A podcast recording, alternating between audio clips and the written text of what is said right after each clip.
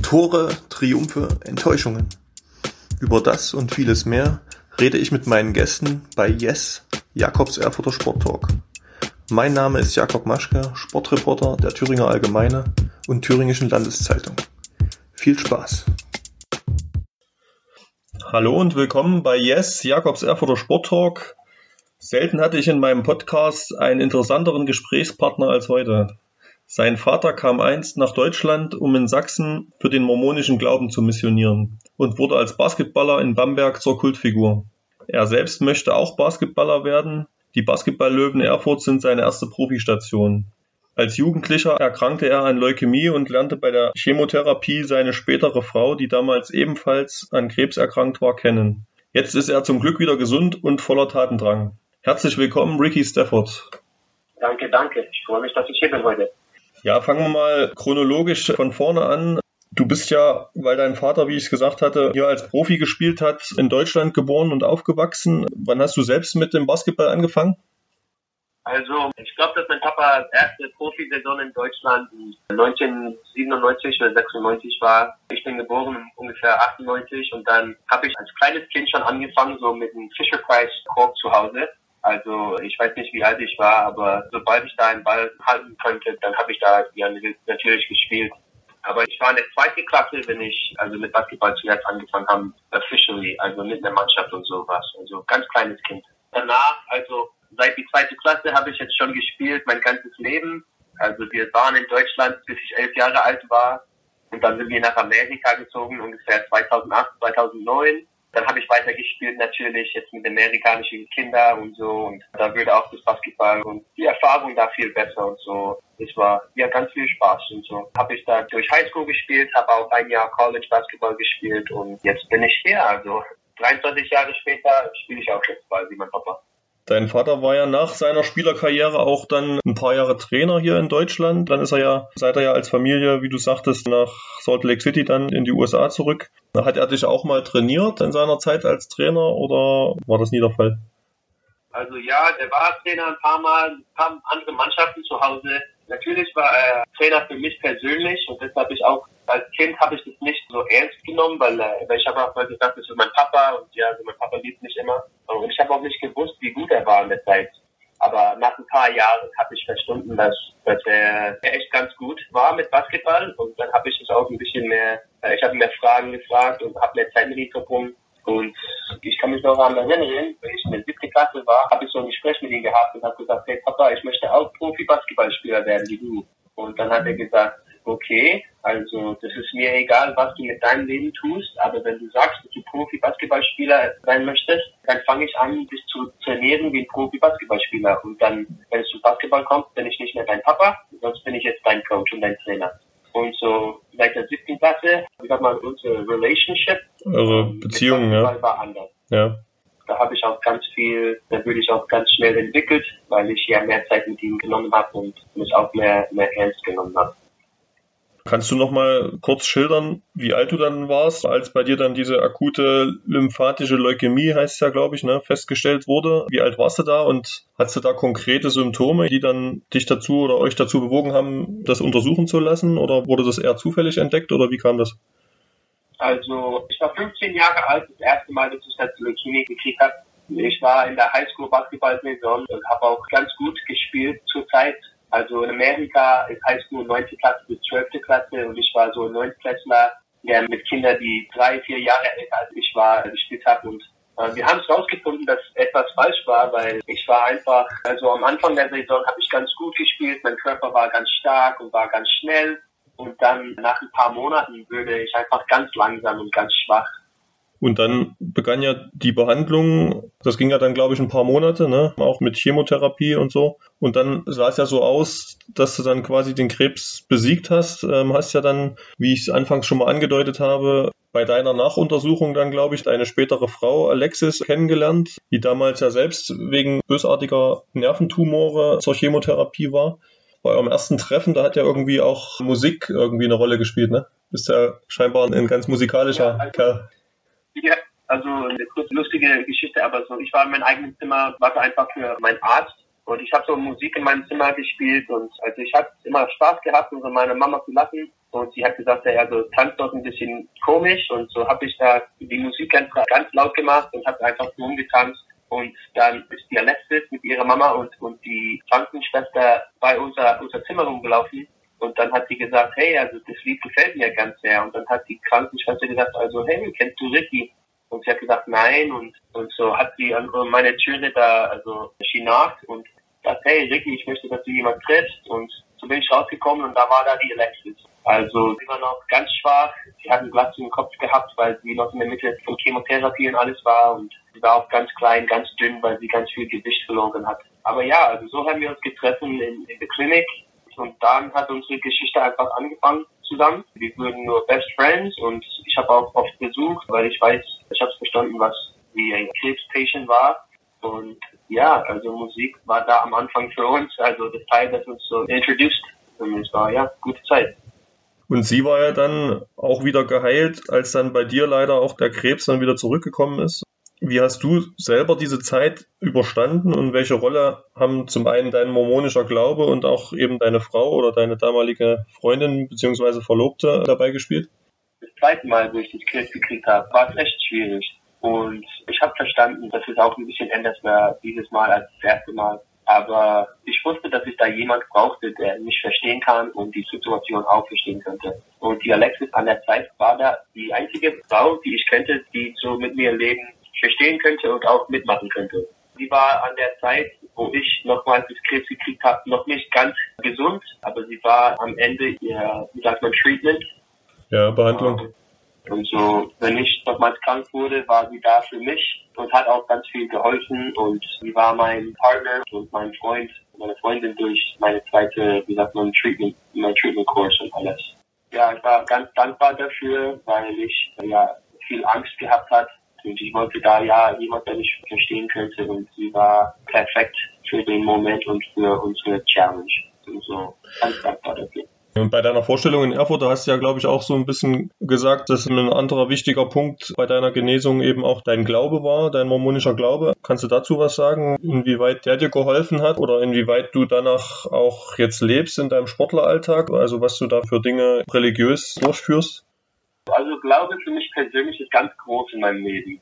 Ich persönlich weiß, dass Gott mich liebt und dass er an meiner Seite ist. Das kann man ja schon in meinem Leben sehen. Also ich habe schon ganz viele schwierige Erfahrungen gehabt in meinem Leben, wo man ganz gut sein kann. Aber mein Leben ist echt beautiful, also echt wunderbar. Und ich kann einfach dankbar sein. Aber Glaube spielt eine Rolle in meinem Tag jeden Tag. Ich wach auf und ich gebe, äh, ich sage um Gebet und ich bin dankbar für einen neuen Tag und ich bin dankbar für die Kraft, dass ich gesund bin und dass ich genügend Kraft habe, um zu Basketball zu spielen. It's such a big part of my life. Ist so ein ganz großes Teil von meinem Leben, dass ich daran jeden Tag denke. Und natürlich haben wir so eine Gemeinde in Erfurt. Das war ein ganz großer Teil von meiner Entscheidung, warum ich hier unterschrieben habe, weil die anderen Mannschaften, die ein bisschen, wie sagt man, Interest hatten, die hatten keine Gemeinden da. Und so für mich persönlich brauche ich die Glaube in meinem Leben. Ich brauche die Hilfe und die Menschen, die einfach dazu kommen, weil soweit in meinem Leben es so einen großen Teil gespielt hat und weil Gott mir ganz viel Kraft gibt, jeden Tag, um einfach weiterzugehen. Immer weiter danach ich auch ganz schwierige Lebenssachen gemacht habe und Erfahrungen gehabt habe. Ich gehe nie weg von meinem Glaube. Ich habe zu viele Momente gehabt, wo Gott an meiner Seite war. Ich kann davon nicht weglaufen. Also ich bin sehr dankbar. Also war neben dem Punkt, dass ja auch Florian Gut, der Sportdirektor der Löwen, früher ja auch in Bamberg unterwegs war und da eben auch deinen Vater kennengelernt hat, sodass du hier eben auch im Verein schon eine Bezugsperson hattest, war dann eben auch diese Tatsache, wie du sagtest, dass eben hier eine mormonische Glaubensgemeinde hier in Erfurt vorhanden ist. Das waren sozusagen die Hauptgründe, dass du jetzt hier nach Erfurt gekommen bist, ja? Genau, also mit meinen Zielen, die ich persönlich in meinem Leben habe. Also Basketball ist Basketball. In American sagt man so, Basketball the. Also Basketball ist die Sache, die ich tue. Basketball ist meine Arbeit, aber Basketball ist nicht alles mit Leben. Und ich verstehe das. Also meine Ziele als ein großer Mann, ja, also ich möchte noch eine neue Familie starten. Ja, ich möchte eine Frau haben und Kinder und persönlich für mich möchte ich die Sachen in auch mit Glaube machen, also mit unserer Kirche, ja. Und ich habe verstanden, dass für das zu basieren, so wie ich möchte, müsste ich mich in einer Situation finden, wo ich auch eine Frau finden könnte, die auch dieselbe Glaube hat und dieselbe, wie sagt man, Standards damit wir zusammenarbeiten können und unsere Familie zusammen so aufzubringen, mit Glaube, mit Liebe und äh, mit Hoffnung. Also ja, das war der Hauptgrund, dass ich hier nach Erfurt gezogen bin für Basketball. Wie ich gesagt habe, Basketball ist die Arbeit, das ist, was ich jetzt tue, aber das ist nicht, wer ich bin als Mensch. Da ist viel mehr dazu und Glaube ist das größte Teil, glaube ich, für mich persönlich. Okay. Also bist du jetzt, bist du mit Alexis gar nicht mehr zusammen, wenn ich so direkt fragen darf, weil das klang jetzt so in deiner letzten Antwort, dass du jetzt eben eine Frau suchst, die auch diesen Glauben mitlebt mit dir? Das ist meine Schuld. Ich habe gedacht, dass du es vielleicht schon gewusst hast. Alexis ist dieses Jahr im Mai gestorben. Danach sie cancer-free war, wieder von das krebsfrei. Wir hatten so eine Party für sie. Man darf nicht cancer-free sagen, bis man fünf Jahre ohne Disease ist. Und das haben wir so am 30. April gefeiert für sie. Und am gleichen Tag hat sie dann Hospiz angerufen und hat gesagt, hey, ich bin bereit, ich bin müde, mein Körper schmerzt, ich brauche ein bisschen Hilfe. Das gleiche Tag, wo wir so für sie gefeiert haben, ist auch das gleiche Tag, wo sie auf Hospiz gegangen ist. Und dann drei Wochen später ist sie gestorben. Und deshalb habe ich so über, sagt man, Past Tense geredet, weil ich ja hier alleine bin. Ach so, ja, das, ja, das tut mir leid. Das wusste ich tatsächlich nicht. Also dann auch nochmal mein Beileid an der Stelle. Das tut mir leid. Ja, und es tut mir auch leid, aber wie ich gesagt habe, ich bin ja sehr dankbar für das Leben, das ich so weit gelebt habe. Also ich hatte eine schöne, wunderbare Zeit mit Alexis.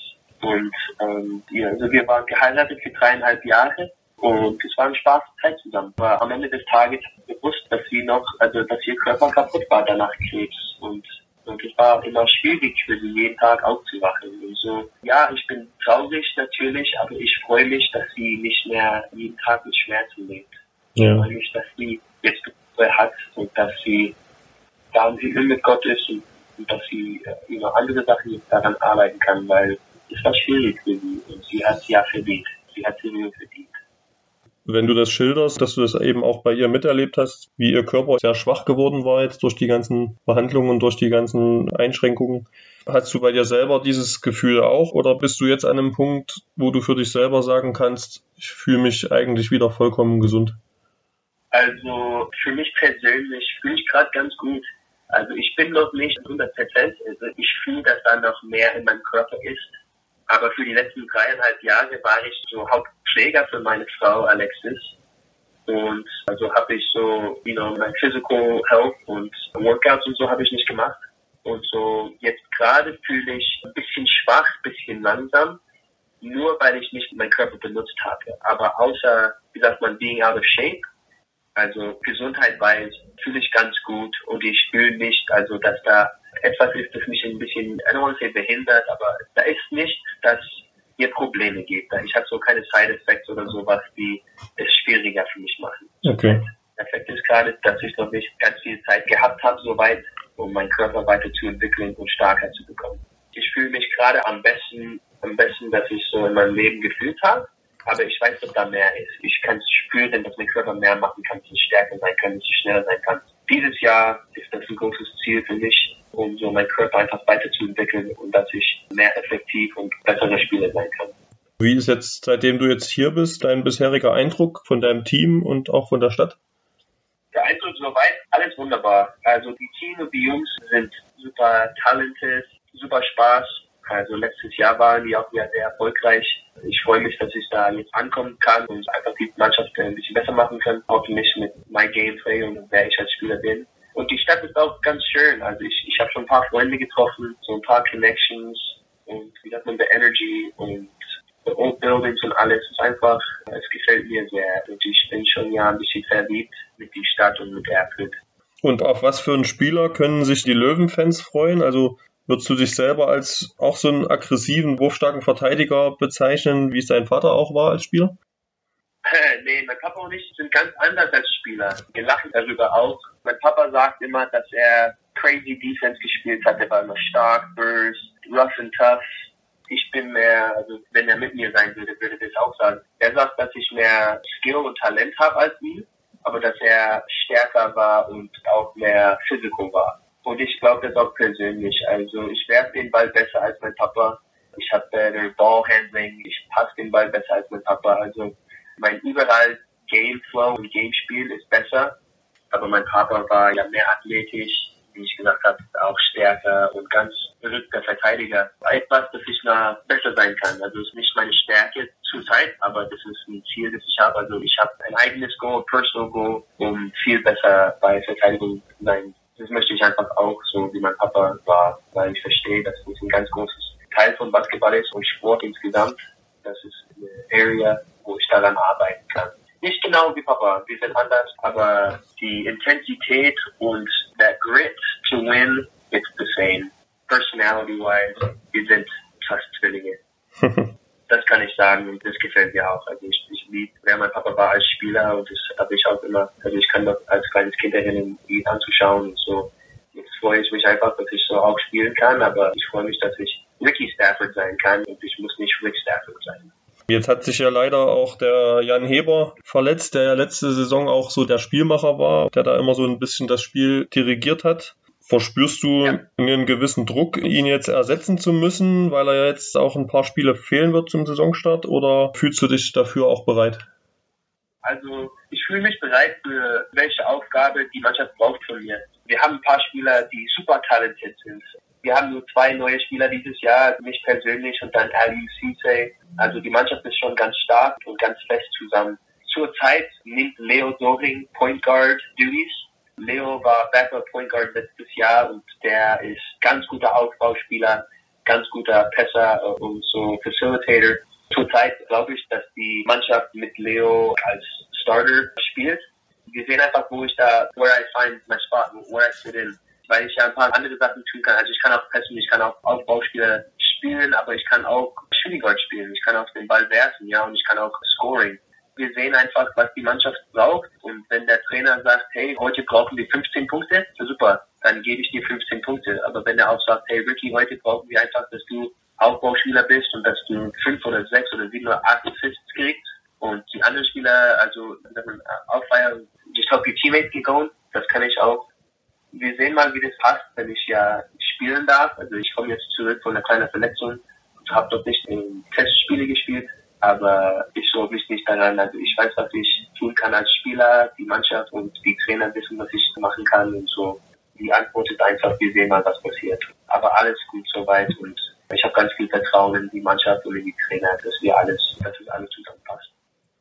Okay, Ricky, vielen Dank. Auf jeden Fall kann ich sagen, was ich jetzt schon von dir gehört habe, dass die Mannschaft einen extrem positiven Menschen gewinnt, ne, der da auch natürlich eben auch eine gewisse positive Energie und Mentalität mit reinbringt. Auch aufgrund dessen, was du so erlebt hast, hat mich sehr beeindruckt, was du erzählt hast und wie positiv du alles nimmst im Leben. Und ja, ich kann dir nur wünschen, dass du so bleibst und dass du deinen Weg sportlich und auch in anderen Dingen so gut meisterst, wie du es dir wünschst.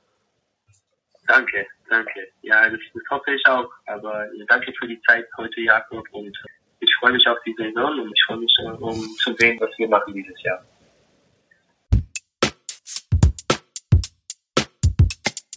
Yes! Wenn Ihnen, liebe Zuhörer, der Podcast gefällt, können Sie ihn gern auf der Homepage der Thüringer Allgemeine oder Thüringischen Landeszeitung abonnieren. Feedback, Fragen und Anregungen können Sie per Mail über jakob.maschke@funkemedien.de oder bei Facebook an mich richten. Bis zum nächsten Mal.